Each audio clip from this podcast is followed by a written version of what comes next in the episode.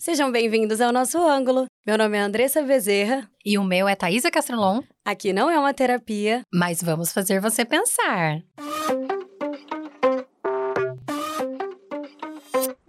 Oi, oi, gente! Estava muito ansiosa por esse episódio. Estou aqui muito, muito feliz que a gente conseguiu. A gente está tendo uma honra hoje de estar gravando com uma pessoa muito especial que faz parte do, de grandes desenvolvimentos importantes da nossa cidade, né?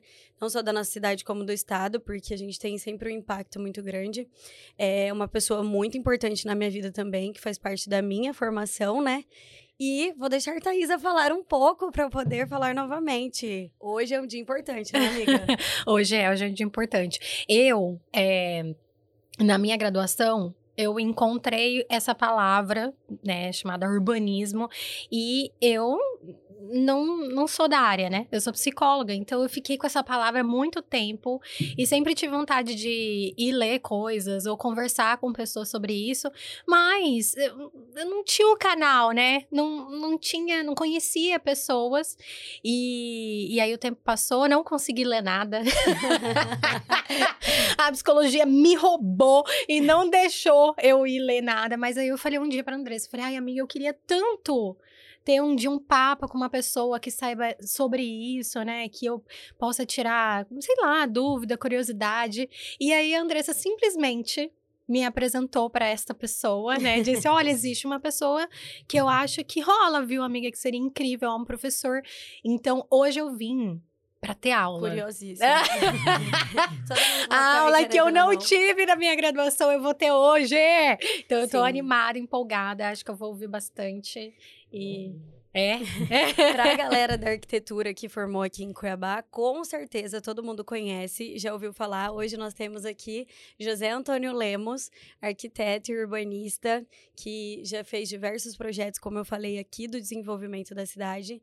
Ele foi meu professor na graduação, responsável pelas matérias de história da arquitetura, né, que para a gente é uma das mais importantes, que a gente tem ali o o conhecimento real de, de, arquitetura como história, e não só do, do que hoje muita gente apresenta como se fosse só o belo, né? Uhum. Então é um momento da graduação que a gente tem um contato direto com o nascimento da arquitetura mesmo, que ela vem desde a tríade vitruviana ali e, e como isso acontece, como se desenvolve. O que lembrou da tríade vitruviana. muito bom. É, alunaça, alunaça, prestou atenção na aula. É, mas é isso. E o professor também é membro, né? Hoje ainda é membro de daqui da, da de arquitetura e urbanismo, né?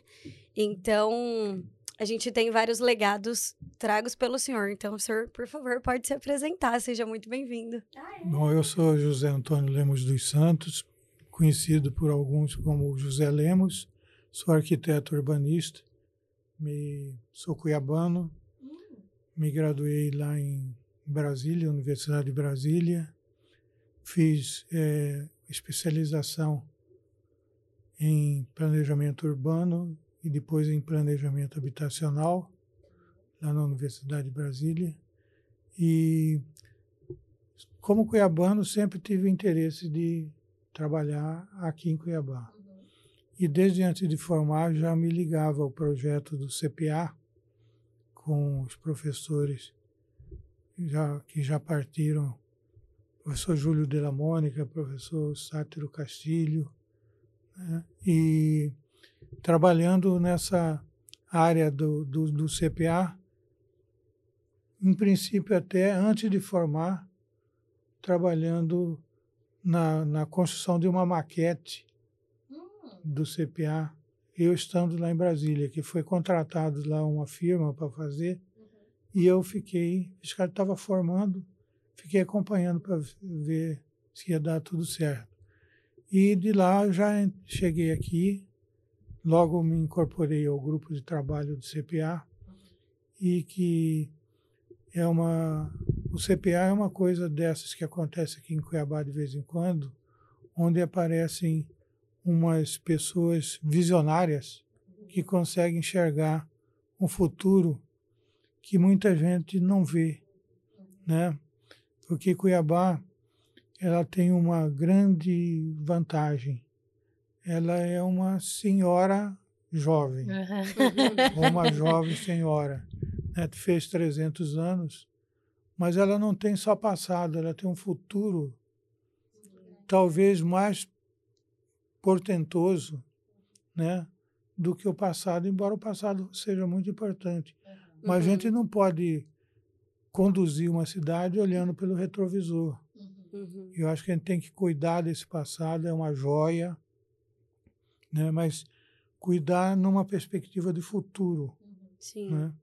E assim a gente participou desse grupo que eu coloco como aqueles grupos que veem o futuro como profetas, né? Uhum. Quer dizer, por exemplo, em 1942, um grupo de pessoas resolveu ceder a área do aeroporto, 700 hectares, que é uma das maiores áreas do aeroporto no Brasil, né? tem espaço para fazer muita coisa, numa localização hoje excepcional. Que hoje a Uhum. gente olha e fala, caramba, né? Tá no centro e tal, mas tô pensando, meu Deus, 1942, como que era, né? Não É. deveria ter. Não tinha nem aviação comercial, porque a aviação comercial surgiu depois da guerra. Com os Estados Unidos tinha aqueles aviões DC-3, não Uhum. tinha o que fazer com aquilo, foi vendendo baratinho para o mundo inteiro. Aí Caramba. surgiram as companhias aéreas e aqui já tinha essa área, não tinha o aeroporto, Mas tinha a área, área Área. cedida. tinha área. Então isso daí é uma visão assim que eu acho extraordinário. O pessoal do que fez o distrito industrial de Cuiabá também na década de 70, Uhum. por coincidência com 700 hectares Também? também, uma área, na época, fantasticamente grande. Uhum. Que aquelas pessoas que não conseguem ver o futuro, e a gente, como arquiteto, como urbanista, a gente sempre trabalha com o futuro. Né? Uhum. Então, as, muitas pessoas que não conseguem enxergar esse futuro tratam as coisas como o famoso elefante branco. Né? Uhum. Tem, lógico que deve ter algum elefante branco por aí, mas o, ou até muitos, mas nem toda obra é um elefante branco. Como, por exemplo, a Avenida do CPA, quando foi projetada, era a maior avenida, mais larga avenida de Mato Grosso. Não sei se ainda é. Tinha 50 metros de caixa, Uhum. né, e saía ali do, do baú, Tá. de trás da Igreja do Rosário, praticamente, Uhum. ia chegar até lá no, onde ia ser o CPA, Uhum. três Uhum. quilômetros na frente. E o pessoal criticava muito, né? Tinha muitas críticas na época? Muitas críticas. Era que Tipo o quê? Era, aquilo era loucura, sonho de arquiteto que não tinha o que fazer. Nem no ano 2000 ia ter trânsito para ocupar aquela. Nem no ano 2000. Falavam isso? É, então era elefante, elefante branco, né? E o próprio CPA, por que fazer tão distante? Uhum. Porque uma, uma das ideias do CPA não só era a questão de que a cidade ia expandir, ia ter a explosão do que eu chamo uma fase do crescimento de Cuiabá de portal da Amazônia, Uhum. né, quando o governo federal começou a ocupar essa região norte do Brasil e a passagem era por aqui. Então a cidade cresceu muito. Só que o pessoal, esse grupo, enxergou antes que precisava a- dirigir a cidade para um lugar onde, ao mesmo tempo, coubesse esse pessoal, essas novas atividades, Uhum. E preservasse o centro histórico antigo Sim. porque naturalmente ia ser totalmente destruído. É, Demolido. porque na maioria das vezes esses órgãos acabam ficando no centro da É, cidade, né? Não, e, e aí eu, eu tô escutando vocês e eu tô pensando, é claro que você tá falando de uma coisa muito, muito anterior, né? A Avenida do CPA é, é assim, a criação da Avenida do CPA. Sim, Mas a minha mãe trabalhou a vida inteira na Getúlio Vargas. sim. e num órgão público, assim. Então eu lembro, eu criança, eu andava pelo centro porque a minha mãe trabalhava ali. Então a gente almoçava, andava pelo calçadão, Uhum. né? Que é isso, é a vida na cidade, né? Você Sim. entrar em contato com Cuiabá. E aí, é, do nada, do nada não, né? Começaram a avisar que esse setor público que ela trabalhava ia para a Avenida do CPA. E não tinha shopping Pantanal naquela época. Não. Então, vamos pensar, já tinha avenida, já, é- já tinha prédio, já tinha, né, um monte de coisa, mas não tinha o shopping, não tinha um monte de Uhum. prédio como tem hoje.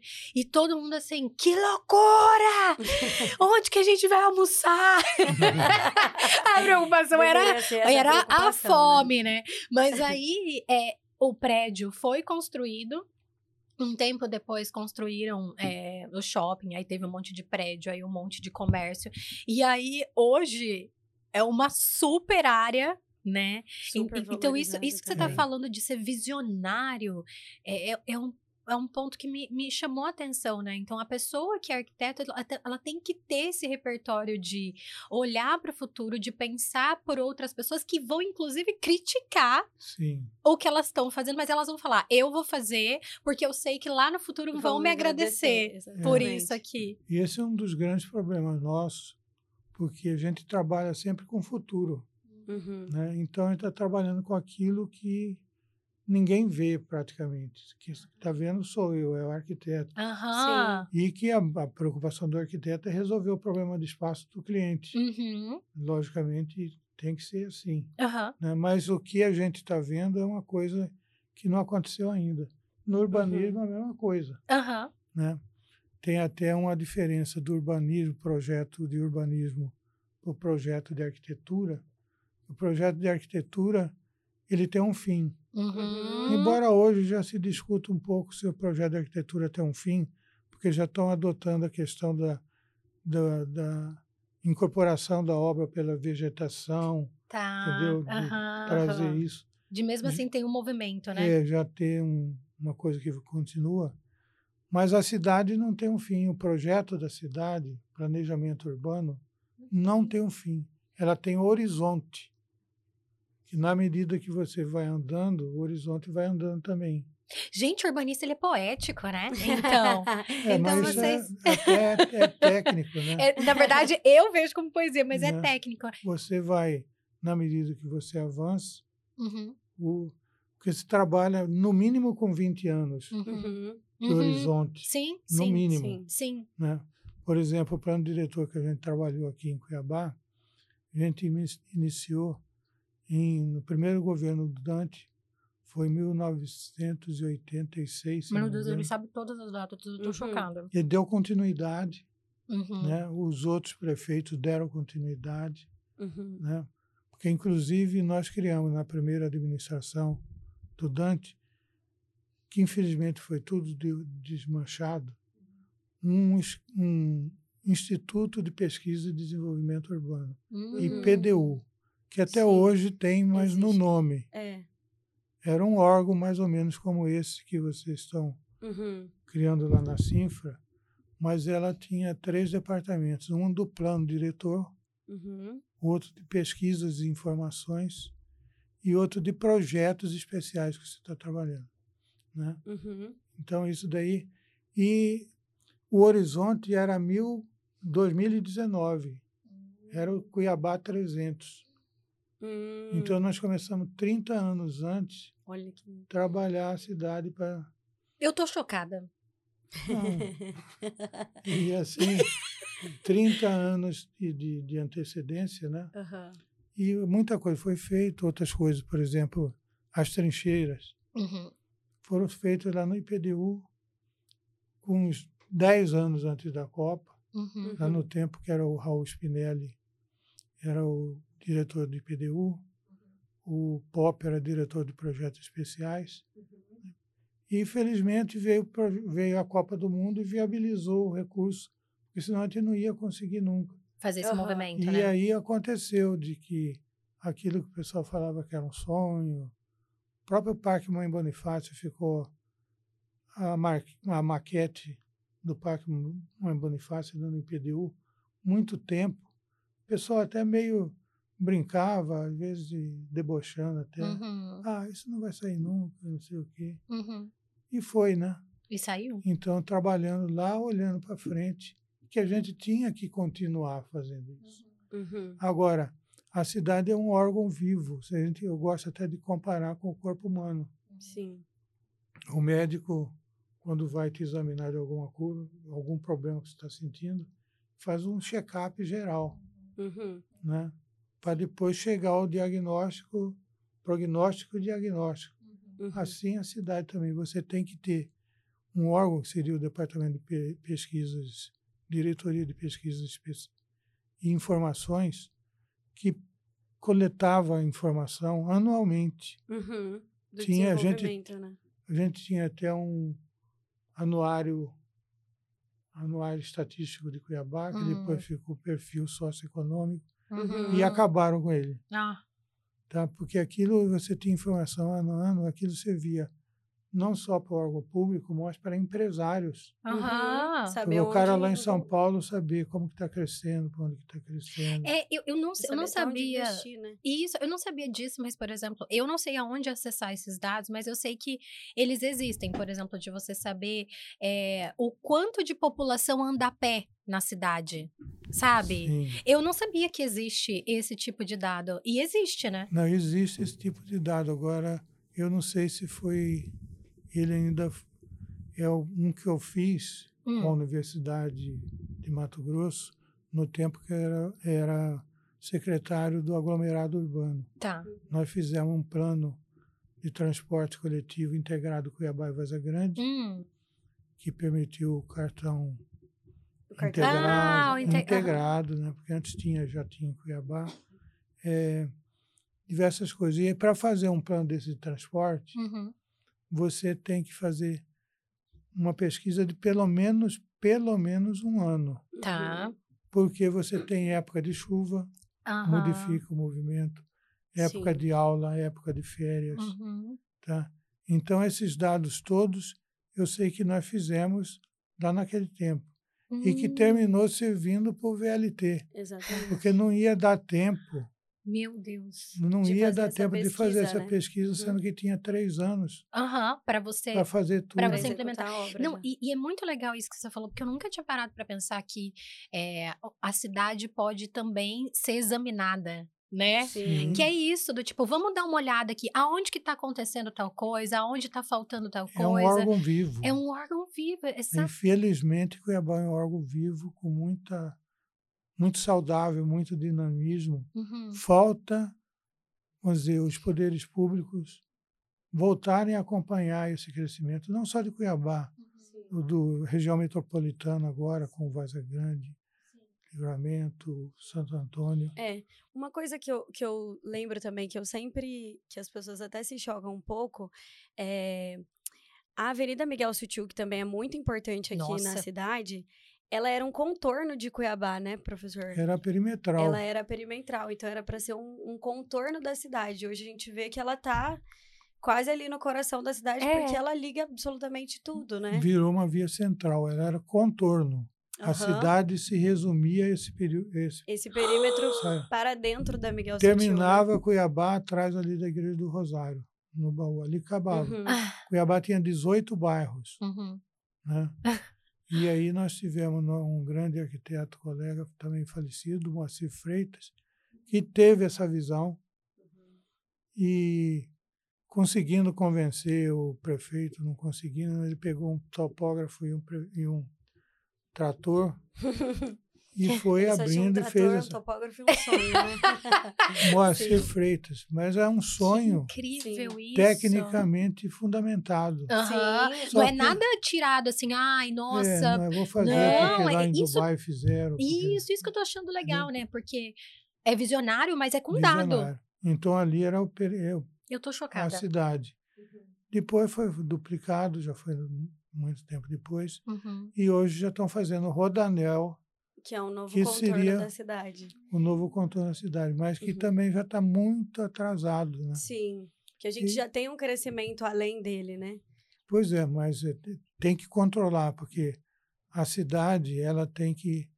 Não pode expandir muito, porque o custo fica muito caro, o custo operacional da cidade. Hum. Sim. Quando a cidade fica muito rala, o Muito caminhão espalhada. de lixo tem que andar muito mais, o ônibus Entendi. tem que andar muito mais. Uhum. Uhum. Então, quanto mais condensado, não precisa verticalizar, mas se você tiver uma densidade de 70, 80, já está muito melhor do que hoje, que nós, não sei o dado agora, mas era mais ou menos 20 habitantes por hectare.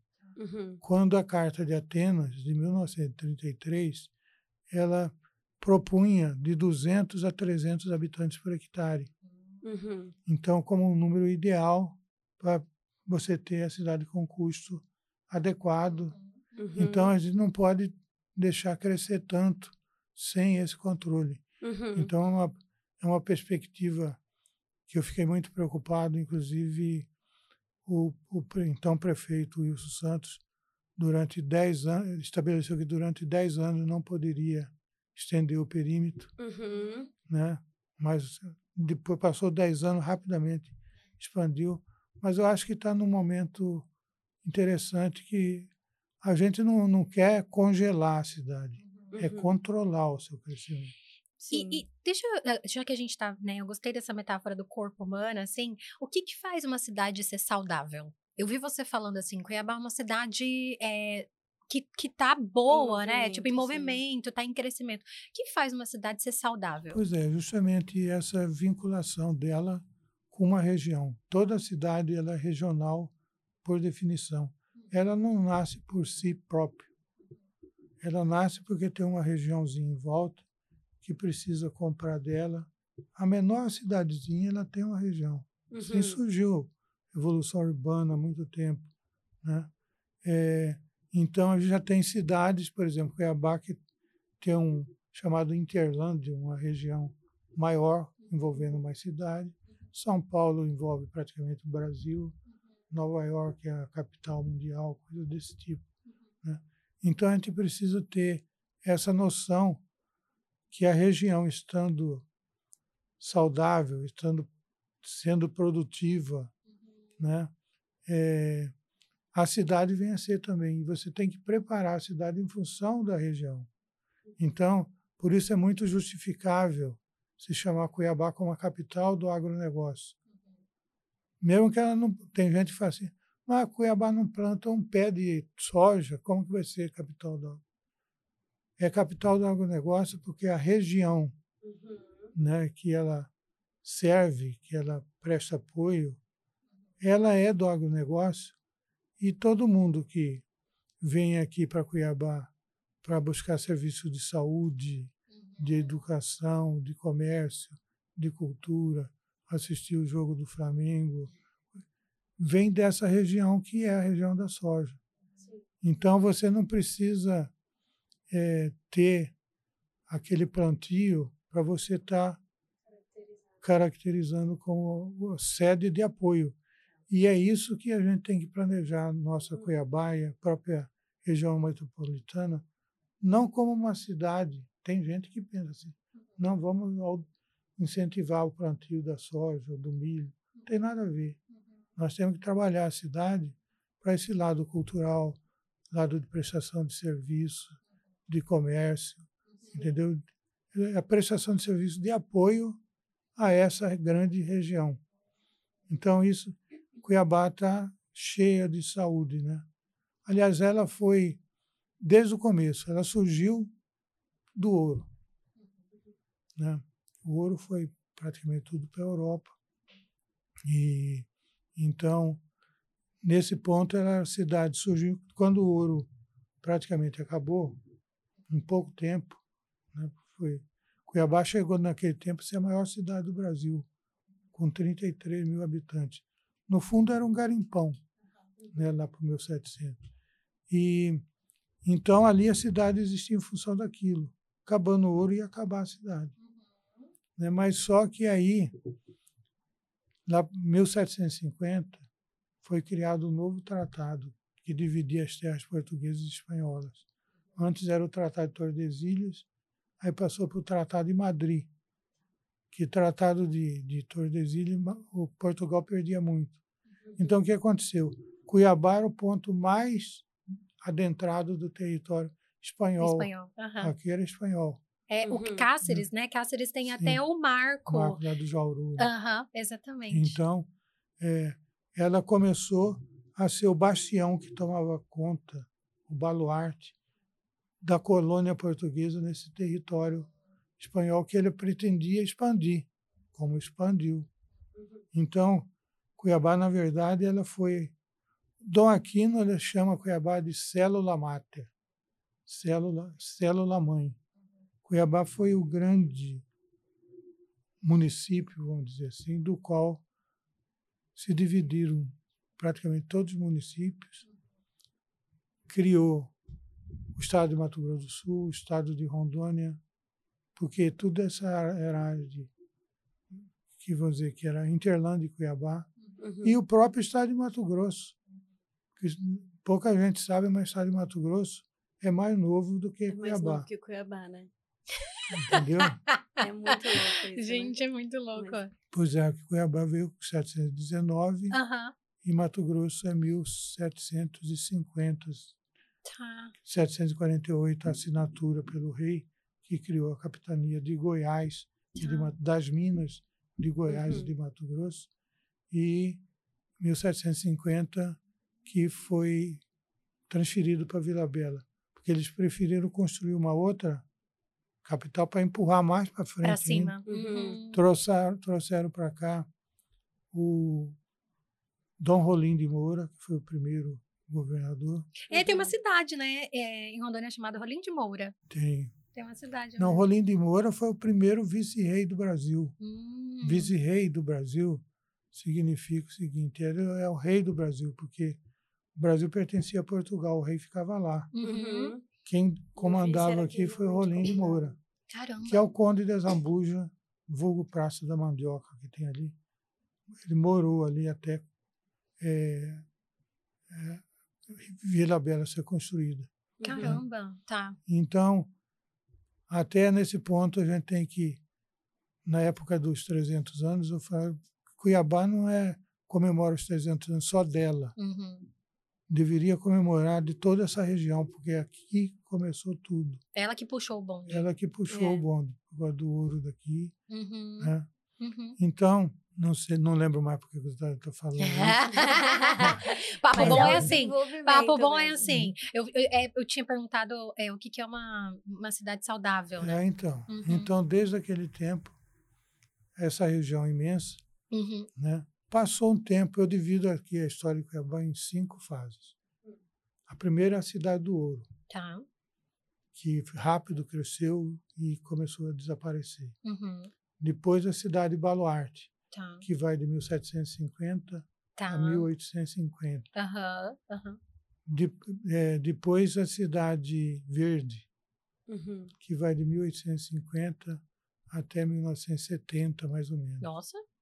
Tá. É, que a Cidade Verde, ela, o período de 1750 a 1850 ficou mais ou menos parado, uhum, estagnado. Uhum, uhum. De 1850 para frente, com o final da guerra, Cuiabá recebeu muitos benefícios, porque ela ficou sofreu muito com a guerra. Né? Uhum. Um terço da população de Cuiabá morreu de varíola, ah, é? que teria sido a primeira manifestação de guerra bacteriológica teria Aqui. sido. Uhum. Eu vi uma dissertação de uma professora da UFMT, né? Então sofreu muito. Uhum. E ao final da, da, da guerra, uhum. então o governo fez uma liberação de imposto. Ficou como se fosse uma zona franca. Hum. Aqui liberou muito é, espaço para materiais de construção sofisticados, tecidos, uhum. aparelhos, órgãos, instrumentos musicais, piano. Dizem alguns que Cuiabá chegou a ser a cidade com mais piano per capita do Brasil. Ah, é? Porque ficou tudo muito. Era mais barato se comprar aqui do que do que comprar às vezes lá no Rio de Janeiro. Uhum. Tá? Porque subia pelo Rio. Então você vê, nessa época aí acontecem diversas construções que temos até hoje né, com vidro é, sofisticados, uhum. arquiteturas sofisticadas. Uhum. Esse final do século 1800, né, começo do século passado, tem todas essas construções que ainda tem no centro da cidade. Uhum. E podem ser resgatados, sim. Uhum. O Sesc Arsenal é um exemplo espetacular. Uhum. Né? Agora não pode ser xiita, porque tem gente que entende vai reformar, aí tem que ser igualzinho como era antes. Não pode colocar internet, não pode. Uhum, E aí vai viver do quê uhum, aquele espaço? uhum. Eu acho o exemplo do Sesc Arsenal brilhante. E é o que se faz no mundo inteiro. Sim. É. É. Aqui é, eu acho até bem fácil fazer esse- resolver esse problema do centro histórico, É. tirando a questão política e ultrapassando a questão financeira. Uhum. Uhum. Que o grande problema ali do centro histórico é o rebaixamento da fiação. Você não pode ter aquela fiação que hoje está um absurdo na cidade, Uhum. na frente de um prédio histórico. Uhum. Não tem nada mais anti-histórico Do que você obrigar o proprietário a cuidar da sua fachada barroca, Uhum. ou neoclássica, ou o que for, e bem na frente tem um poste com um transformador, um monte de fio que Uhum. mata a pau, acaba qualquer propósito. Então, o primeiro trabalho nessa área do centro, do centro histórico é o rebaixamento da fiação. Uhum. Estão Uhum. discutindo agora em São Paulo bastante, por causa dessa questão que, inclusive, passou muito tempo sem luz. Né? Nossa, sim, Estão sim. discutindo a fiação, rebaixamento da fiação, mas é uma coisa muito cara, não dá para fazer na cidade inteira. Uhum. Sim. Né? Mas aqui tem lugar que precisa, o centro histórico é Que um já é uma necessidade, né? É. Ali, por exemplo, na Barão de Melgaço, ali entre a Cândido Mariana e a Getúlio Vargas, Uhum. se você, onde tem aqueles bancos, se você contar, no tempo que eu contei, tinha 10 postes. Uhum. Ali já tá, supera a questão da segurança técnica. Uhum. Sim. Uhum. né? Se bate um caminhão num poste daquele, para o centro financeiro de Mato Grosso, Exatamente. né, por causa daquilo. Então, a cidade é precisa de estar sempre evoluindo e aqui nós temos essa condição de Cuiabá, ao mesmo tempo que apoia a região, que é uma das regiões mais dinâmicas e mais produtivas do planeta, Uhum. e antigamente se a gente falasse isso, seria chamado de bairrista, de Uhum. ufanista, né? Mas hoje é uma constatação. Uhum. Ao mesmo tempo que Cuiabá apoia essa região, essa região com o seu desenvolvimento, ela apoia o desenvolvimento e fomenta o desenvolvimento de Cuiabá Uhum. e da região metropolitana. Uhum. Tá? É uma região, relação de simbiose. Uhum. Uhum. Né? Uhum. Um apoia o outro, o outro É, apoia de um. uma, uma inter-relação Uma mesmo, de- inter-relação. De, dependência, né? É. Sim. Aí, por exemplo, se cortar Cuiabá, a região ia demorar um tanto para recuperar um outro lugar de apoio. Que dê E estrutura se para não isso. tivesse essa região desenvolvendo, não teria Cuiabá com essas características que hoje. Sim, Sim. Podia ter até você estar no meio de um deserto e você fazer como fizeram lá em Las Vegas, nos Estados Unidos. Era um deserto, não podia ter nada. Uhum. Aí o governo, para desenvolver a região, criou a questão do jogo, permitindo só lá que fosse permitido o jogo O jogo. nos Estados Uhum. Unidos. Uhum. Hoje é uma das cidades mais ricas do Mais- mundo, né? Uhum. Então essa questão da região é é muito importante para dar o dinamismo que a cidade tem hoje. Tá. Mas então os urbanistas e as autoridades têm que estar a par desse desenvolvimento. Sim. Deixa, deixa eu fazer uma pergunta que eu fiquei com uma dúvida aqui agora, né? Uma coisa meio. Quem é o cliente do urbanista? Tipo, porque ele é contratado para por uma pessoa, mas na verdade ele. Quem é o cliente dele? Porque não é só essa pessoa que contrata, Sim. sabe? Essa é a sensação que eu tenho, tipo. É isso? Quem é o cliente do urbanista? Bom, o cliente, em princípio, quando é privado, é o proprietário da área que quer fazer uma cidade. Uhum. Né? Inclusive, aqui no estado de Mato Grosso, tivemos algumas, né? Hum. como a própria Vila Bela né? foi projetada lá em Portugal, Uhum. Né? mas tem aqui, por exemplo, né, Tapurá, Uhum. tá? tem uma lá que é da, do pessoal. Eu estou com problema de, de esquecer. Mas é. Ah, eu quero ter esse problema de crescer igual ele, cheio de data, sabe nome de todo mundo. só, só memória- que precisa. ah, sua Nada. memória tá excelente. É. Viu? Então tem. Mas a gente Nesse tem muita caso- cidade planejada aqui no interior, né? Que Sim. foi uma Que foi- pessoa é, que tipo, foi lá e, e falou: vamos criar acho uma que cidade aqui. Primavera, Lucas, essa, essa região, ela- elas também sofreram algum, Sim, alguns so- planejamentos so- que. Sofreram. Uhum. Sofreram não- é bem, né? É- É, elas que tiveram. elas tiveram esse plane- privilégio de, de É. nascer planejada, né? Aham. muito embora, é uma coisa que eu me preocupo, já escrevi alguns artigos sobre isso, que é as maravilhas né, do agronegócio, essas cidades, Uhum. Uhum. elas tiveram a sorte de ser um projeto de colonização e fizeram um planejamento, mas um planejamento comercial, Sim, Uhum. é. Uhum. no exatamente. sentido de o cara que compra o lote rural vai morar na cidade, Uhum. compra um lote ur- urbano. Então, foi um planejamento para esse tipo de ocupação, Sim. que, de certa forma, funcionou. Uhum. Já foi uma coisa boa, não foi um crescimento aleatório. Uhum. Né? Uhum. Então, aí você vê o seguinte, que o tempo passou. Os projetos de colonização foram um sucesso. E esse planejamento que a empresa tinha para, vamos dizer, para 30 anos, 40 anos, está chegando no seu limite, se é que já não chegou. Uhum. Uhum. Tá? E aí começa a acontecer a coisa que aconteceu muito aqui. Né? A cidade pulando aquele limite Aham. Expandindo, Uhum. né? expandindo, porque o, coloni- o colonizador ele tinha um controle sobre os lotes.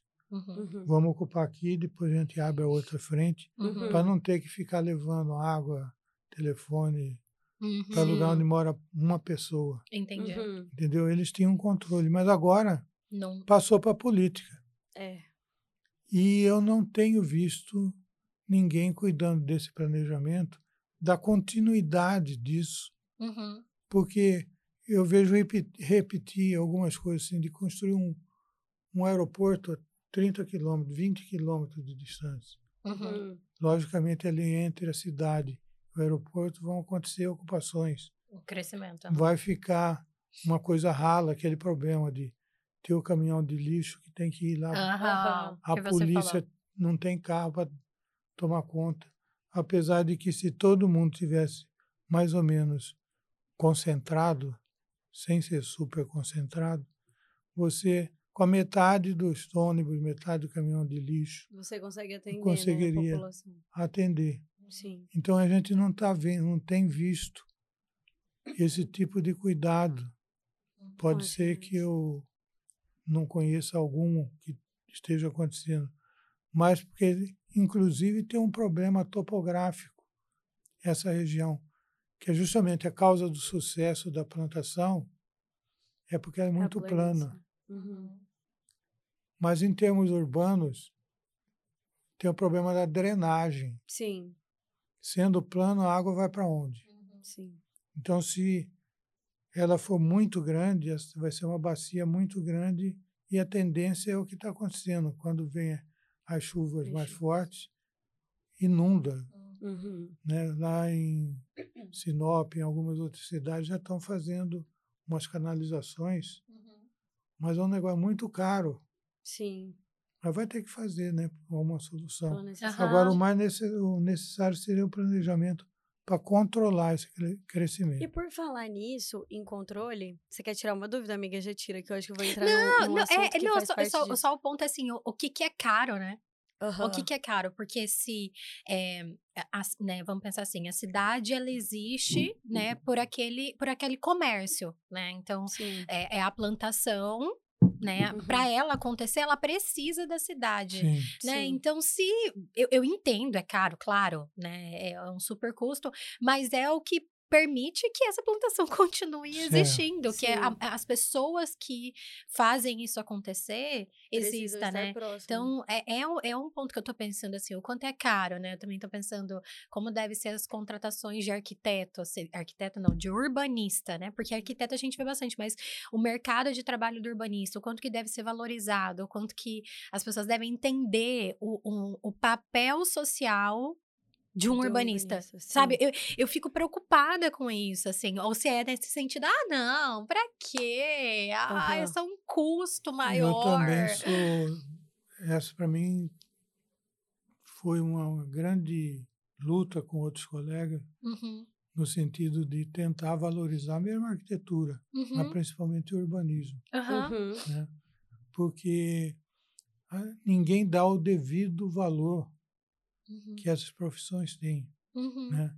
Principalmente na questão do urbanismo, é até justificável, entre aspas, que o, quando você planeja, de certa forma, você cria linhas de crescimento. É, De vida de- mesmo. Pois é. Uhum, Mas, normalmente, o político tradicional, que espero que com o passar do tempo venha sumir, né? Eu amo. o político tradicional, ele geralmente é- conquista uma eleição, ganha uma eleição para ser o dono da cidade. Pra Então ele puxa o negociar. mérito pra si, né? A cidade passa a ser um objeto de negociação política, não Exatamente. estou falando nem de dinheiro. Uhum. Por exemplo, ah, eu deixo você ficar com seus camelôs na calçada, mas lembra, é dia tal, Lá, Aham. volta em É, Exatamente. vou colocar essa avenida aqui nessa região para valorizar o seu, seu terreno. Uhum, Depois vai uhum, ter que levar, o poder público vai levar água, tudo isso. uhum. É porque E- justifica as boas obras por uma troca, né? É. Quando na verdade já é uma necessidade da população, né? Então, pois é. Mas tem que- lugar que não é necessidade ainda, né? sim, sim. Mas mesmo assim, caso, por exemplo, que eu gostei muito da solução da Arena Pantanal ser aqui, Hum, atrás da janela, a janela de vocês, é que justamente foi na malha urbana. Eu gostava muito e gosto muito do projeto antigo do Verdão. Hum. Eu acho aquele projeto maravilhoso também com uma visão de futuro Uhum. e adaptado à nossa realidade. Mas eu achei que foi valeu a pena perdê-lo em troca da arena nesse lugar, porque se não fosse nesse lugar, já tinha diversos empresários donos de terra oferecendo terreno de graça para a arena ser lá para o lado da guia, lá para o lado da chapada, Aham. porque faz arena lá e o VLT tem que ir para lá. Uhum. Aí vai ter toda essa infraestrutura. Ao passo que, sendo aqui, a infraestrutura teve que fazer as trincheiras, teve que fazer. Para cá. Traz uma melhoria para a população, né? com A, a benfeitoria fica aí- Sim, é. aqui. Mas, mas, é- mas é esse o ponto, porque quando eu perguntei assim, quem é o cliente, né? Porque aí é uma pessoa que te contrata, mas é claro que você vai levar em consideração o que Hum. o que tá pedindo ali, mas parece que o urbanista tem que estar sempre também de olho É que o benefício no cliente, todos, exato, né? na cidade. população. Então, Uhum. você falando isso aqui agora, eu tô pensando de acessibilidade mesmo, né? Sim. Ser aqui faz talvez uma pessoa que nunca foi é, num estádio ser possível, ser pertinho, né? Ser, Ser É. é, ser acessível, né? acessível. Como o aeroporto, né? Que ficou, porque teve É. uma época, na década de 70, o, o certo era construir os aeroportos a se- 40 quilômetros, como Uhum. lá de Belo Horizonte. Uhum. Diversos aeroportos distantes, Guarulhos mesmo, Nossa, sim. Galeão, Uhum, né? uhum. Uhum. Está tendo até problema, porque o problema do Galeão que a acessibilidade é muito difícil. É, eu tava, eu tava até comentando isso hoje, assim, que São Paulo, querendo ou não, tem horas que eu me sinto bem-vinda por São Paulo, porque parece que pensaram em mim, Hum. Aham. né? E eu acho que esse é um ponto, né? Então, recentemente eu tive um BO. eu comprei uma passagem de avião. Olha que maluca. Aí, eu não olhei direito a passagem. Quando eu, eu estava no Rio de Janeiro, E eu tinha já vivido um rolê que era ir num show e perceber que tinham pensado mais ou menos na gente para o deslocamento, porque eu usei o, o, sistema público de deslocamento, né? Então a gente usou o metrô, depois a gente usou aquele trem, e aí eu, cara, para eu viver isso do show, alguém pensou nisso aqui para mim, alguém facilitou minha vida, alguém fez isso ser fácil. E aí a gente desceu, era super perto do meu Airbnb. Eu falei, meu Deus, mas esse povo é muito legal que criou isso isso, né? Tá. Uhum. Aí, quando eu saí do Rio. Só que aí me falaram: São Paulo é muito melhor. Show em São Paulo é muito melhor porque o sistema né, público de, de deslocamento é muito melhor. Eu, tá bom. E aí eu cheguei. No, no, na verdade, eu tava saindo do Rio e aí eu percebi que eu tinha feito a Ai, eu vou chegar. a cagada ah. de trocar de aeroporto. Então eu ia chegar em Congonhas hum. e eu tinha que ir para Guarulhos. Aí eu falei, ai meu Deus. Pelo amor de Deus. Mas aí tinha uma rede, né, uhum. privada, que é um ônibus lá, que faz esse deslocamento. Aí eu já falei, ai, obrigada, São Paulo, vocês uhum. pensaram em mim, uhum. né? Porque senão eu ia gastar Uber 90, 100 reais para ir uhum. pro, pro Guarulhos. Então, eu já pensei isso. E aí, no deslocamento, eu também fui pensando. Porque tem uma via que é a do ônibus. Uhum. Né? Então, a, tem muito carro, mas aquela via, ó, o ônibus vai embora, ele não para, não tem muita gente na frente. E aí eu fiquei refletindo assim, cara, tem alguém, né, muito legal aqui em São Paulo, é. que pensou na pessoa que vai pegar um ônibus, que vai sair, que vai. E, e aí isso faz a gente querer ir para São Paulo ou, ou ah, vai viajar e usar, e usar aquele trânsito, público, né? né? E difer isso, diferente do Rio. Se eu compro uma passagem, por exemplo, e chego, eu posso estar falando besteira, tá? Se eu estiver falando besteira, podem me corrigir. Mas eu não sei. Tipo, em se São Paulo, eu logo pensei. Não, eu não, uhum. eu não sei se tem empresa para isso. As vias, não. Eu, eu nunca vi uma via sendo, né, levar isso em consideração. Uhum. E sempre quando eu ando no Rio, que eu, o, o, a, o carioca, eu gosto do carioca, que ele é brabo, né? então, muitos dos Ubers é, que estão lá, eles reclamam muito do governo do Rio por não fazer atualizações na, malha, logística, na, logística, malha na é. malha viária. Então eles estavam falando, o galeão tá morrendo e a culpa é do governo. Porque o governo deveria pensar num jeito de ninguém ter medo de passar, porque eu tenho medo de passar pela faixa amarela lá, que é para você chegar no galeão. Né? Uhum. Né? Além disso, tem isso do deslocamento, de não ter uma via específica em que um ônibus te leve e você fica tranquilaço. Então, é, é, e é isso que eu acho que que me chama atenção, assim, mas eh, das pessoas perceberem isso. Tipo, ai, que cidade que você chega e você se sente bem-vinda. Uhum. E que você fala, alguém aqui pensou que eu vou andar por essa cidade. Alguém aqui pensou é, o que, que pode fazer para melhorar a, a né, a, a, essa pessoa de usufruir dessa cidade. Então, por que, que eu falei isso? Não, é do, você falou do cliente, né? É, de quem é o cliente. Que o cliente Isso, quem é o cliente. Exatamente. O cliente é bem o, o vamos dizer, o que contrata, uhum. assim, na minha visão. Uhum. Mas a gente trabalha na arquitetura, no urbanismo, pensando no usuário. Uhum. Né? Uhum. Então, eu entendo que o papel do arquiteto e urbanista é, no fundo, podia ser uma coisa só, um nome só. Uhum. Né? Porque o urbanista trata da grande casa. A cidade é a grande casa. Sim. A cidade é a grande casa. Né? Uhum. Você tem trabalho arquitetura, o edifício, a casa, né? e a nossa grande casa é a cidade. Né? Sim. Então a gente. E o plano diretor é o projeto uhum. dessa grande casa. Exato. Que a gente não pode deixar a revelia solto sem né? ter um um plano diretor, que é o projeto, assim como você não pode chegar, pega um terreno, aí chama carpinteiro, pedreiro, encanador, fala, tá aqui o material, cada um pode vai fazendo, uhum. vai ver o uhum. que, que vai dar. Uhum. então a cidade é mais ou menos assim. É, eu até Nossa, tô muito pensando legal. porque a gente tem que muita gente até não conhece, que não é da área, né? Mas que tem esse plano diretor E a gente tem, o, que é, no caso, o plano diretor, que hoje é o daqui de Cuiabá, né? Tem o plano diretor vigente. E a gente tem um código de obras também, que é da cidade, né? Então, todo mundo tem que seguir essas regras que for construir qualquer coisa dentro da cidade. Então, acho que isso dá um norte e que as pessoas às vezes não conseguem entender as regras de, por exemplo, quando você tem um cliente, você vai construir, executar e projetar alguma coisa para ele. Você tem aquelas regras de, ó, você tem que deixar 25% de área permeável. Uhum. Você tem que adequar a sua calçada de acordo com o código de obras do município. O que, que, é área, a área então, permeável? A área permeável, ela é aonde você vai ter a, a tanto a arborização hum. quanto a absorção de, de água, né, no caso. Que daí hum. é o que você tem que deixar. E, e as pessoas não entendem que isso foi planejado. Uhum. Alguém pensou nisso, não é? Porque a gente quer obrigar uhum. ninguém a fazer uhum. nada.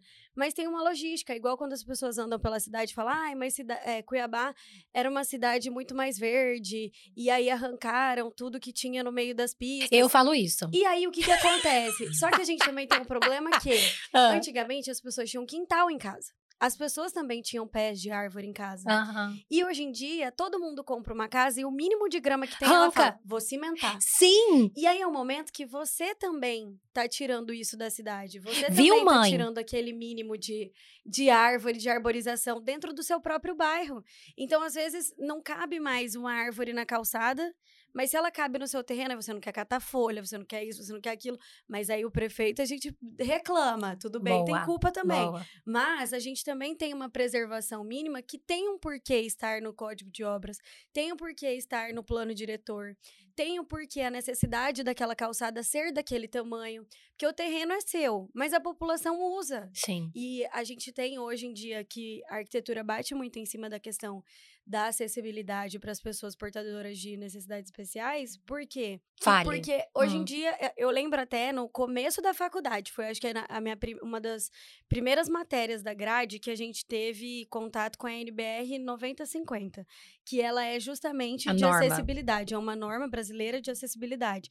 E ela te descreve ali como que tem que estar, tá, como é que a gente tem. E isso é levado muitas vezes para o código de obras, justamente para a calçada, que é um espaço público. Sim. É a porta da sua casa, mas qualquer pessoa pode usar. E aí a gente teve um trabalho que era, eram nas praças de Cuiabá, para a gente ver a acessibilidade disso.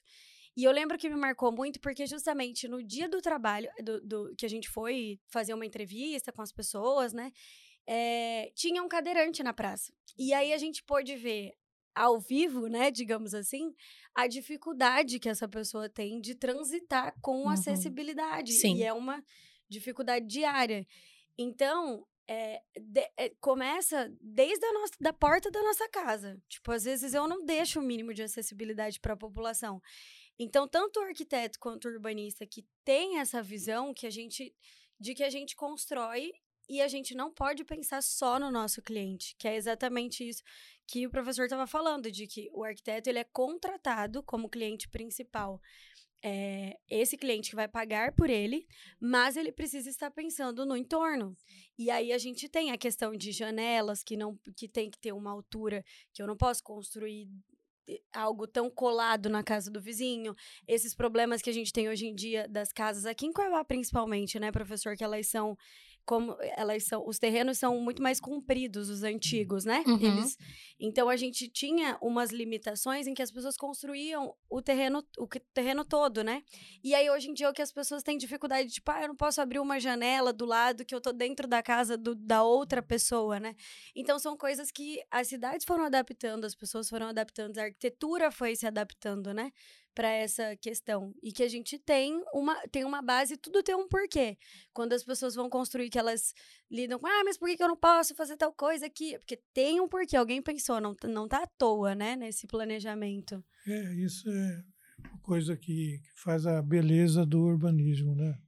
Da gente é, ter que pensar coisas por exemplo ou você deve, deve ter trabalhado muito com ah, PGM. Sim. PGM é uma sigla que é padrão geométrico mínimo. Isso.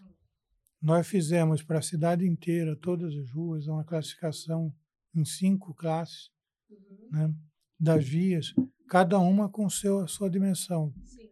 30, 24, 18, 12 e livre. Né? Que é justamente pensando na cidade, que tem ruas extremamente importantes. Uhum. Por exemplo, pegar São Sebastião. É uma das poucas ruas que vai de perimetral a Aham, perimetral. é Uhum. verdade. Importantíssimo para a gente usar. Né? É, agora, você vê ali perto na esquina com a Isaac Póvoas. Ali não Uhum. tem nove metros de, Ela, de caixa. ela aham. Então, a ideia, o que, que era? As novas obras que acontecessem ali, ela teria que ter um recuo Uhum. já pensado na, no sistema viário como um todo, Uhum. para que num futuro ficasse mais facilitada a desapropriação Uhum. né? e a abertura da. Da via, né? Uma Da via. ampliação da via. Então, você está pensando eh, no futuro, pensando nos outros, Sim. Exato. né?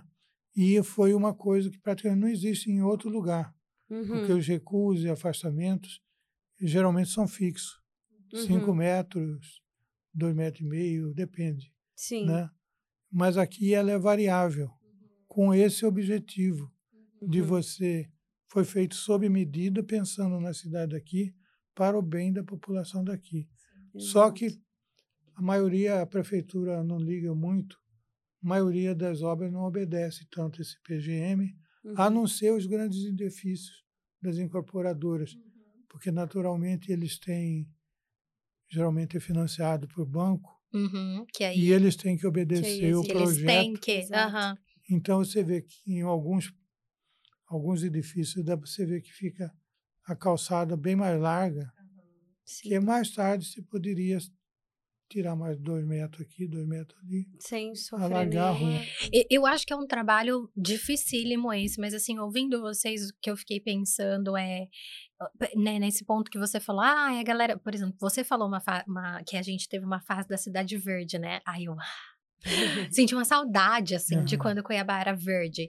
Só que é isso que você falou, tipo, se é, existe a sua casa e a casa que é a sua cidade, né? E, o- e, e o que, que você faz pensando nessa coletividade? Isso, isso é um raciocínio que eu acho que não vem acontecendo, né? Você Uhum. pensa no, no seu bem-estar e tal. Eu falei, alô, mãe? Porque eu tenho um trauma de infância. Ah. Ma- O meu trauma de infância foi a minha. Não, meu, é culpa da minha mãe e do meu pai. Vou falar dos dois também. Não vou deixar só a minha mãe Uhum. culpada, não. Porque eu sou. Eu, eu sou apaixonada por goiaba. Mas por quê? Hum. Porque na casa. Né, da- do meu pai e da minha mãe, tinha uma goiabeira na frente da casa Uhum. e uma goiabeira no fundo da casa. Aí foi construir uma piscina. Posso reclamar? Não posso reclamar. Só que aí minha mãe falou: vamos arrancar tudo de grama, de não sei o quê, porque dá muito trabalho, eu não aguento mais. E eu entendo ela, Hum. mas cortou minha goiabeira, gente. Até hoje. E aí a goiabeira dava bicho, né? Óbvio, Coró, porque? Dá, é, dá um coró. Ih, meu filho, dá rato, porque, né, goiaba é Aham. uma delícia. Então, o rato também quer comer a goiaba. É um caos. Aham. Mas eu lembrei disso que você falou, porque, assim, sim, isso melhorou diariamente, mas também retirou essa zona verde que teria na minha casa e que traz Uhum. vida. A vida até animal, né? Porque o vizinho de trás, ele não cortou a goiabeira. Aí Aí. você ia lá no vizinho. É, cai, cai lá na minha casa, cai na casa dos meus pais, eu ó, pego essa goiaba. E, por exemplo, de manhã cedinho, é, se você acorda de, cedinho, né? Eu não acordo, eu acordo de vez em quando, mas é uma vez por ano. Mas quando eu ia fazer exame, eu tinha que acordar cedo. Aí eu ficava lá olhando. Gente, vinha umas 30 maritacas Várias porcarias. Naquela, exatamente naquela, naquela goiabeira. Já chegou de, de ir é, arara, assim mesmo, sabe? De Uhum. manhã cedinho. E aí eu ficava pensando, meu Deus, se a gente corta isso, a gente perde essa vida, entendeu? Então hoje eu, eu fico brava, porque a gente tá passando um calor desgraçado nessa cidade. E eu fico pensando o que, que é possível ser feito, é, pensando na cidade mesmo, pra gente não passar tanto calor como a gente passa hoje, né? Uhum. Mas foi interessante isso de ir na sua própria casa, Pois né? é, O que você faz? Sobre esse negócio que a gente estava falando do, do verde, Hum. Uhum. Cidade Verde, eu parei ali. Depois foi É, outra fase, é cinco fases. a capital, a Portal da Amazônia. Tá. E o último, a última fase é a capital do agronegócio. Cinco. Então, cada época dessa tem Caramba. uma preparação. Uhum. Sim. Né? Então, aí a Cidade Verde, Cuiabá é uma cidade que veio do ouro, é Uhum. colonial, Sim. e a cidade daquele tempo, a maioria, principalmente do ouro, não tem calçado, não tem árvore na rua. Uhum. É um equívoco. As árvores são os pomares, os quintais, Uhum. que eram, entendeu? E isso daí, a gente ainda tem condições de preservar muito. Nós chegamos lá no, no plano diretor, Uhum. fizemos uma das leis, era o seguinte, que daria 1% de desconto para cada árvore madura No IPTU. No IPTU. Ah lá, esses dias Uhum. eu pensei nisso. Eu falei, gente, por que que se, se botar um Acho fazer descontinho? Eu juro, esses dias eu falei, olha, o povo gosta de desconto. Se no IPTU viesse tanto por cento de desconto para cada árvore que 1% você cuidar. árvore, Olha aí. é, até o limite de 50%. Hum, Tá? Não, mas é árvore. 50 árvores é árvore para burro. É, né? cabe. não cabe. Um quintal com cinco árvores, 10 árvores é É. tá fantástico. E eh, chegou a ser aprovado, Ah, mas aí o setor financeiro da prefeitura oh, é setor uma coisa que financeiro. eu acho que a gente podia trabalhar, Trabalhar nisso, voltar né? a trabalhar Eu concordo. nessa questão de e os lugares onde tem espaço, as novas avenidas, Uhum. já ser planejado para se Uhum. colocar arborização, mas tecnicamente planejado, com pessoas Exatamente. da área. O lugar não colocar debaixo do fio. Aham. Porque aí você tem a calça, a rua tem duas calçadas. Um lado passa o poste com fio, outro lado não passa nada. Coloca árvores do lado que tem o poste. Aham. né? O lado da insolação. Então, fazer uma coisa coerente e incentivar esses pomares que talvez você veja daqui ainda. Tem muitos na cidade que Uhum. poderiam ser aproveitáveis. Sim. E, inclusive, tem uma outra coisa no plano diretor nosso lá de 1992, mas que veio em 1997, 2013 eu acho que foi, ele veio crescendo devagarzinho. Uhum. Porque você tem que estudar muito. Sim. Não é assim contratar uma firma para fazer um plano diretor de Cuiabá Aham. em, em dois meses. Sim. Isso é me- mentira. Não faz. Exato. Você não vai, você não vai a- a- acessar a realidade, nem a real necessidade, nem fazer um planejamento Não- que leve em consideração, né? pra Uhum. isso. Nossa, isso, isso para mim, né, do que vocês falaram hoje, isso para mim ficou muito marcado mesmo, do tipo, o quanto que as pessoas também têm que entender que para ter uma obra muito legal na cidade que vai fazer a diferença, precisa de pesquisa antes. Precisa Sim. de pesquisa integração com a cidade. Mas o que eu queria colocar um outro ponto do lei do plano diretor que foi muito, gosto muito, que é, é transferência de potencial construtivo. Uhum. O que que é transferência de potencial construtivo? É você tem cada terreno, você pode construir tantas Uma vezes o número da área dele. Por exemplo, um terreno de mil metros quadrados, Hum. você pode construir duas vezes, Tá, construir dois mil metros quadrados. tá. Varia. Ah. Varia da eu acho, zona, né? é, até seis, acho. que- Mas aí você pode conhecer dois mil metros, sendo no mínimo 500, dois de 500, né, quatro de 250, oito de 125. Uhum. Que na medida que você vai crescendo em altura, Vai vai diminuindo o espaço ocupado no solo Uhum. para te permitir a Até. vegetação, a arborização, insolação, aeração, Nossa, nossa, legal. tá? que é diferente daquele sistema de Copacabana, que é um prédio colado, no Colado outro. no... Aham, tá? é Que verdade. forma um muro. É um Aqui muro os nossos prédios são. espaçados. Tem os, os espaços. É, antes, teve, o primeiro passo foi deixar 5 metros, se não me engano, de, de espaço, mas hoje ele já é isolado mesmo, né? Uhum. Aqui você vê aí, os prédios são. E acabou. Eu vou reparar isso. Nós até, o nosso plano diretor, ele não se baseou no zoneamento. Que o zoneamento é tipo Brasília, Uhum. o exemplo mais drástico. Né? que você tem o setor comercial, o setor bancário, setor de saúde, setor industrial, de forma que o setor bancário, por exemplo, chega às 6 horas da tarde, fecha o banco, Isola. fica 12 horas fechado e parado aquele espaço. Sem um ser humano. Aham. né? Uhum. E, e o azar do ser nenhuma. humano que foi lá porque vai passar problema de violência. Ah, eu, não, É. eu não gosto disso. É, né? Pois é, então isso daí foi uma coisa ultrapassada já, lá na década de 50, 60. Não vou lembrar o nome, então não vou nem tentar falar. Da... É um arquiteto até que puxou esse, Que fez. é, puxou esse, esse, esse- essa discussão Hum. e nós aqui nós não fizemos zoneamento. Uhum. Uhum. Nós, a cidade, no bom sentido, é para ser uma grande zona Uhum. de múltiplo uso. Uhum. Tudo pode ser construído em todo lugar, desde que não atrapalhe o outro. Uhum. Tá? Uhum. Então, aí você vai ter, naturalmente, tem uma área que tem preservação ambiental que tem que ter uma zona. Você vai ter patrimônio histórico, zona de interesse histórico. Uhum. tá? Corredor comercial, tá? Então, era exceções. As zonas eram para ser exceções. Eu não sei como que está avançando isso, porque é a tendência é o pessoal trabalhar com o que é normal. Uhum. Então, por que, que eu puxei esse assunto? Porque é, é transpo- a transferência potencial construtivo, ela surgiu, a ideia, em primeiro lugar, para aquele terreno atrás da Feira do Porto, Ah. fica com a esquina da 8 de abril com Uhum. Barão de Melgaço, Sim. que ali tem um conjunto de paineiras, acho que ainda tem algumas.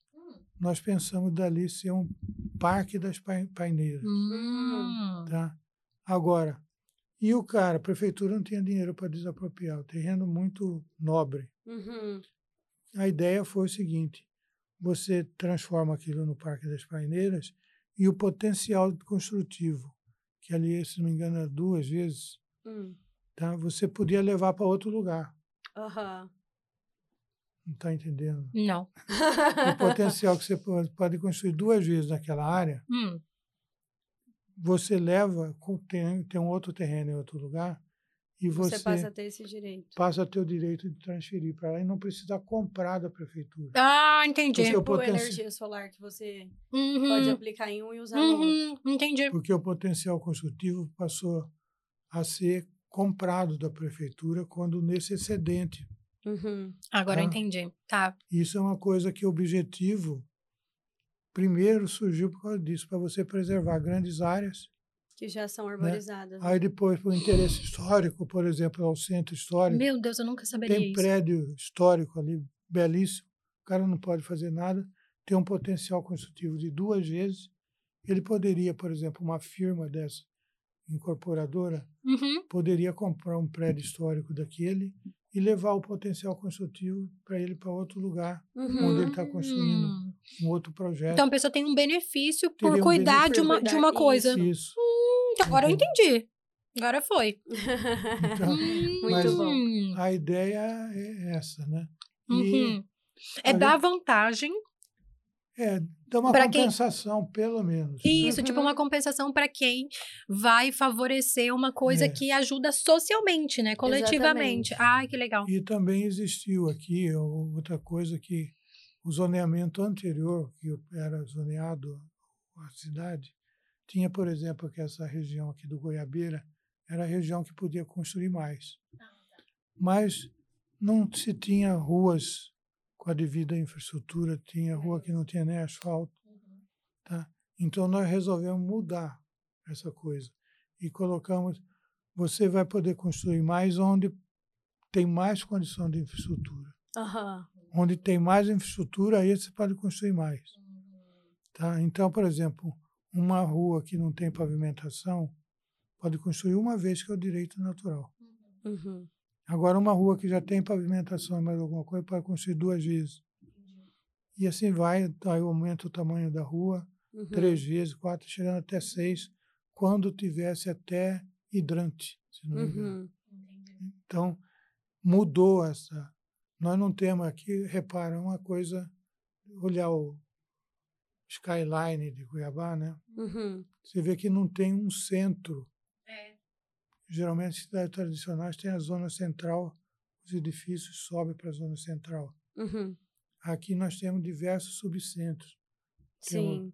Cochipó, temos aqui o centro aqui do Goiabeira, CPA, né? tem tudo. tem o CPA, que você vai tendo bolsões de polos, edifícios. né? Isso facilita o quê? O próprio transporte que você gosta é preocupada. Eu sou, eu sou Né? preocupada com esse. Então, de tudo ser no centro, se tudo fosse no centro, primeiro o centro não ia aguentar. O Aham. patrimônio histórico ia acabar.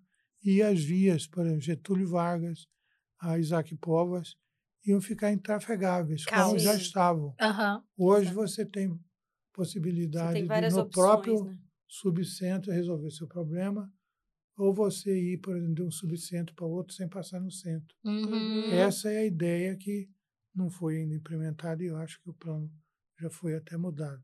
Uhum. Mas então, de certa forma, falei que a gente fica falando, falando. Adoro. Falar, Adoro. Mas eu é adoro. muito bom. e, mas eu acho que a arquitetura, a,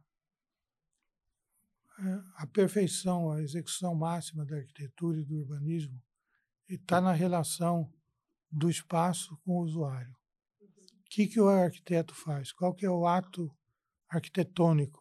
Tem até um filmezinho, ficou muito ruim no YouTube, mas o conteúdo está até bom, mas ficou A qualidade. foi uma aventura. Vamos ver o que que eu vou fazer depois. Mas o, o ato arquitetônico é transformar o espaço em abrigo. Sim. Simples assim. Tá? Não tem negócio de sonho, porque eu vou- Sim. tem aquelas definições etéreas que não, é transformar espaço em abrigo. Abrigo, esse abrigo pode ser um cinema, uma indústria, pode ser Uhum. um Uhum. apartamento, pode ser uma praça, Uhum. Sim. né? Uhum. pode ser a cidade como a grande casa. Uhum. Uhum. espaço em abrigo. E o sucesso maior do arquiteto urbanista é quando você eh, atende o objetivo daquele usuário, Sim. tá? Então a gente pode até tem um cara que Alain de Botton escreveu, lembrei o nome dele, eh, escreveu um livro chamado Arquitetura da Felicidade. Eu não, não, não vou muito pelo caminho dele, mas eu acho que o objetivo do arquiteto do urbanismo é a felicidade do usuário.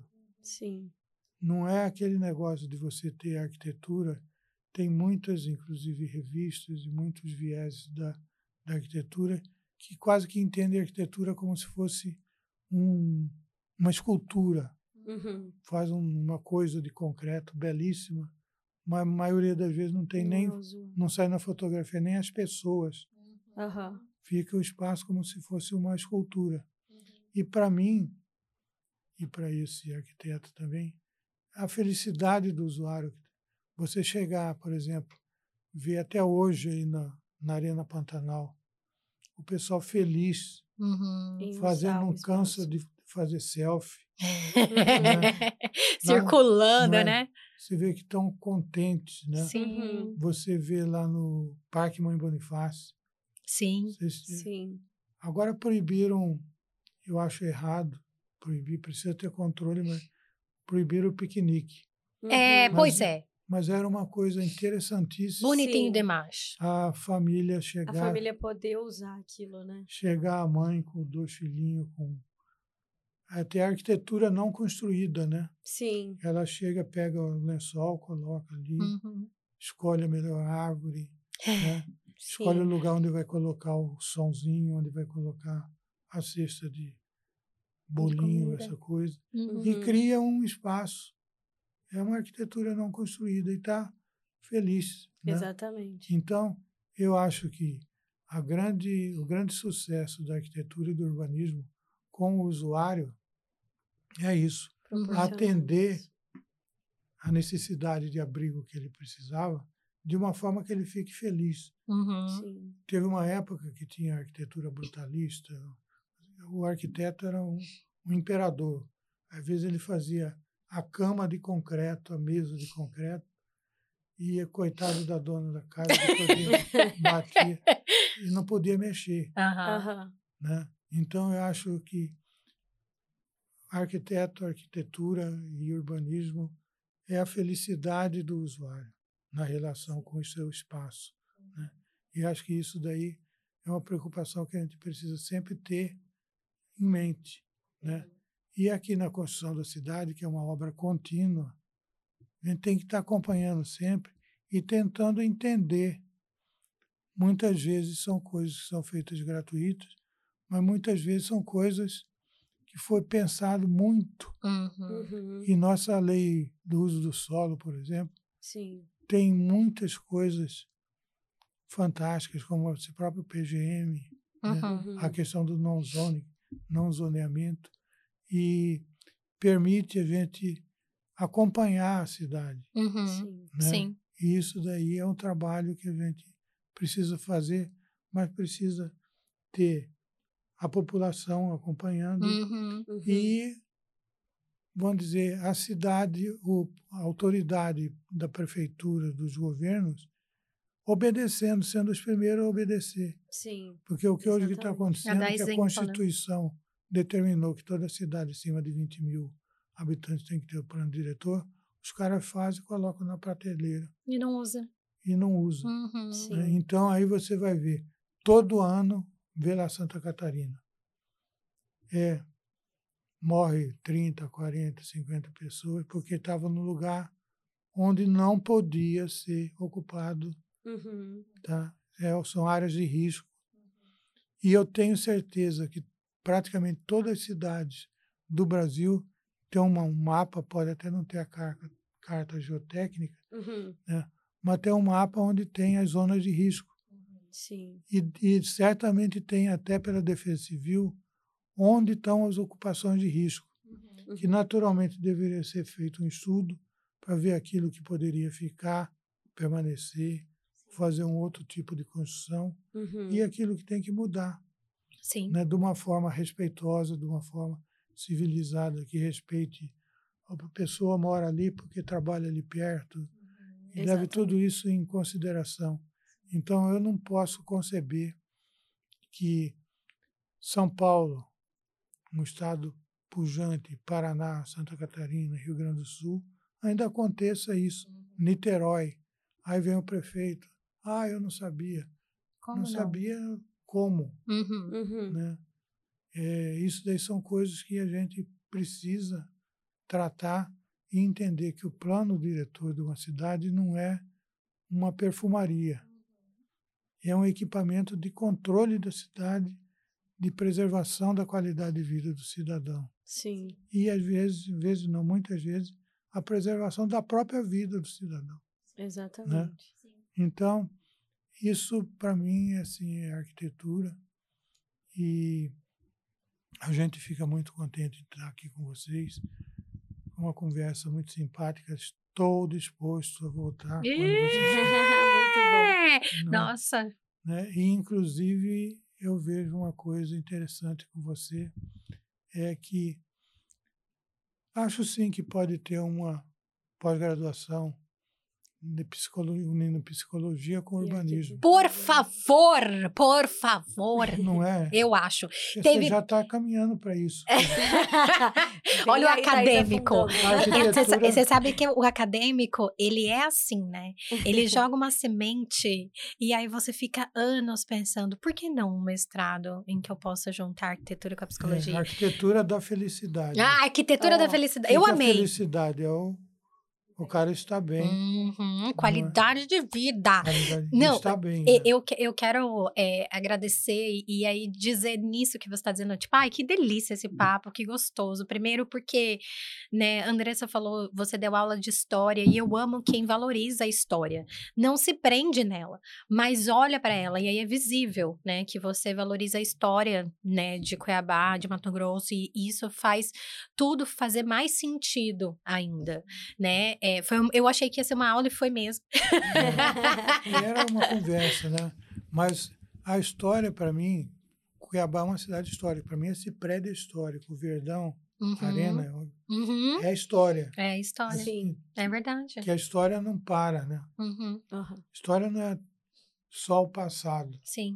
Então, tem que tratar tudo como se fosse uma história, um filminho que nós estamos dentro dele. Sim. Exatamente. E tem uma responsabilidade de organizar essa evolução. Nós Sim. estamos participando da história. É isso. Agora, a arquitetura da felicidade, ou a felicidade da arquitetura, tem tudo a ver com a questão da psicologia. Tem tudo a ver. Exatamente. Né, que vai ajudar É. muito. E, e eu espero que esse podcast, é, esse episódio, né, é, seja para as pessoas eh, começarem a tentar localizar os, os arquitetos e urbanistas, né, observar, essa- a cidade. lembrar assim, caramba, olha, eu tô nessa via. Quem será que é o responsável por isso? Quem será que é a, a equipe que proporcionou isso para nossa coletividade, para nossa vida, né?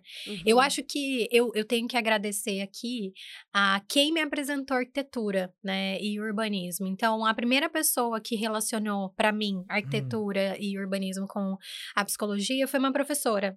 É, ela chama Daniela Freire e ela sempre trouxe nos nossos estágios, ela sempre falava sobre a cidade. Ela Hum. tem pesquisas de criança e cidade, né? Que é lindo.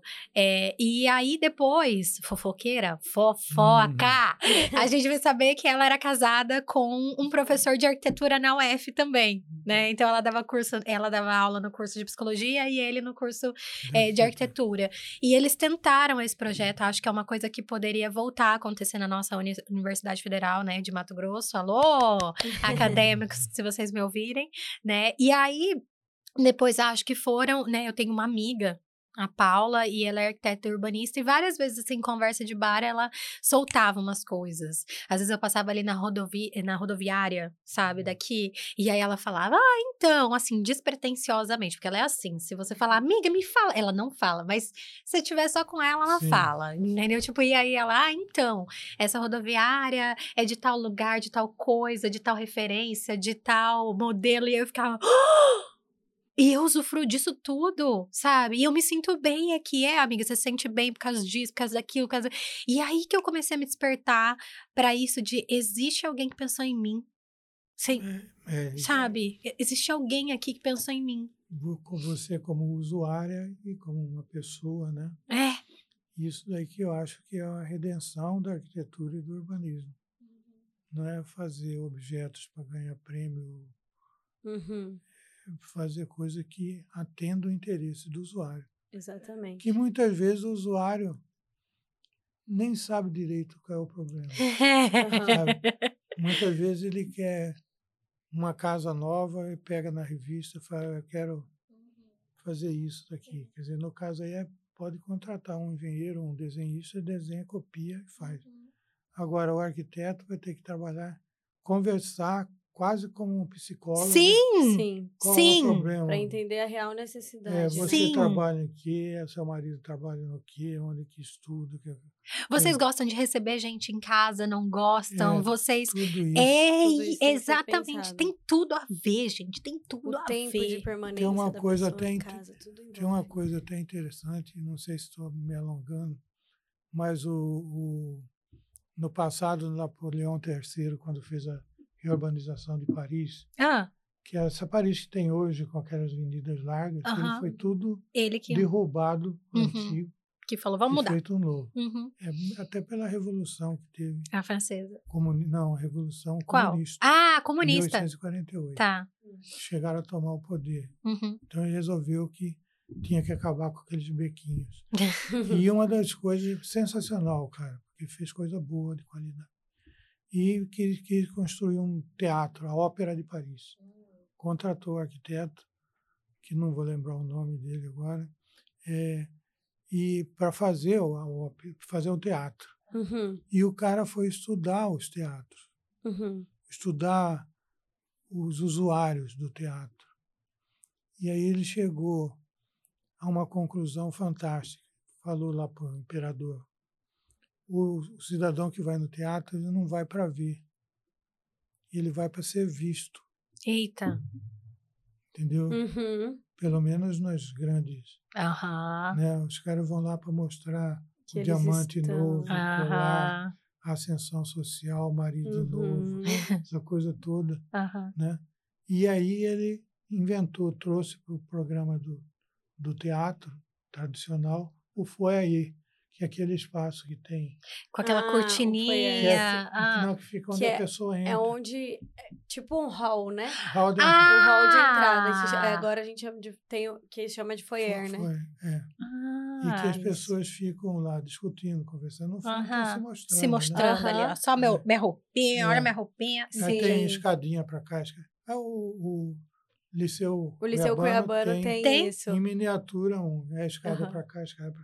de forma E a que você escada desce da central. escada olhando a outra que vem descendo. Hum, tipo É, o O Teatro Titanic. Municipal de São É, Paulo Titanic também. é- Aquela Titanic descida da- também. do, do Titanic Isso, é isso, então. Exatamente. Ah. É, Mas então se vê o seguinte, ele foi examinar o que, que o imperador Uhum. queria e chegou numa conclusão que não era muito aquilo que o imperador pensava. Mas era uma Era outra coisa que acabou sendo exemplo para o mundo inteiro. E que é usado até hoje, né? Até Qualquer hoje. auditório que se é Tem- construído tem tem, foyer. né? É. En- Então, olha, gente, ai, que maravilha! Quero agradecer muito a sua participação, foi incrível. Acho Eu que quero. não só eu, né, tive uma aula, mas todo mundo que vai ouvir aqui. Com certeza. e, nossa, tem muito mais papo para rolar, né? A gente, a Vamos gente trazer outros temas vem muito aí, importantes é, a também. gente, em outro momento, a gente faz mais coisa Isso. aqui. E para quem tiver curiosidade de saber mais da história, é, o José Lemos já tem há muito tempo um blog que tem diversos acontecimentos registrados de O blog Cuiabá. do José Lemos, é se entrar no, no Google, já vai dar já o encontra endereço. direto. Tem diversas histórias, diversos momentos importantes para o desenvolvimento da cidade. É, além da arquitetura, né? Que Sim. tem diversos registros.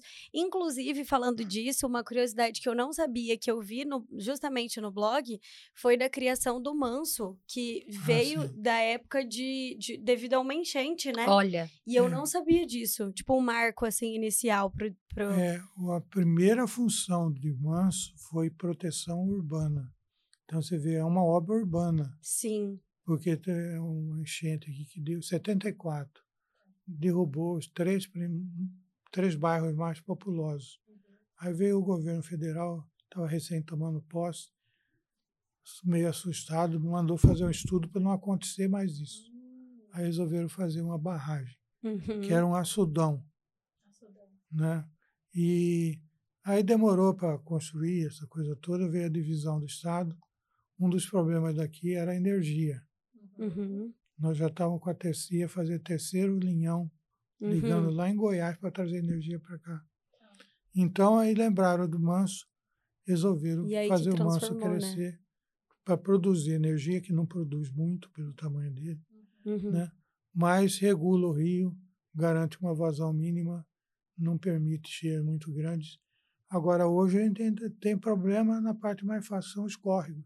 Uhum. Aí tem áreas inapropriadas, ocupadas, Sim. áreas de risco, que deviam ser melhor cuidadas.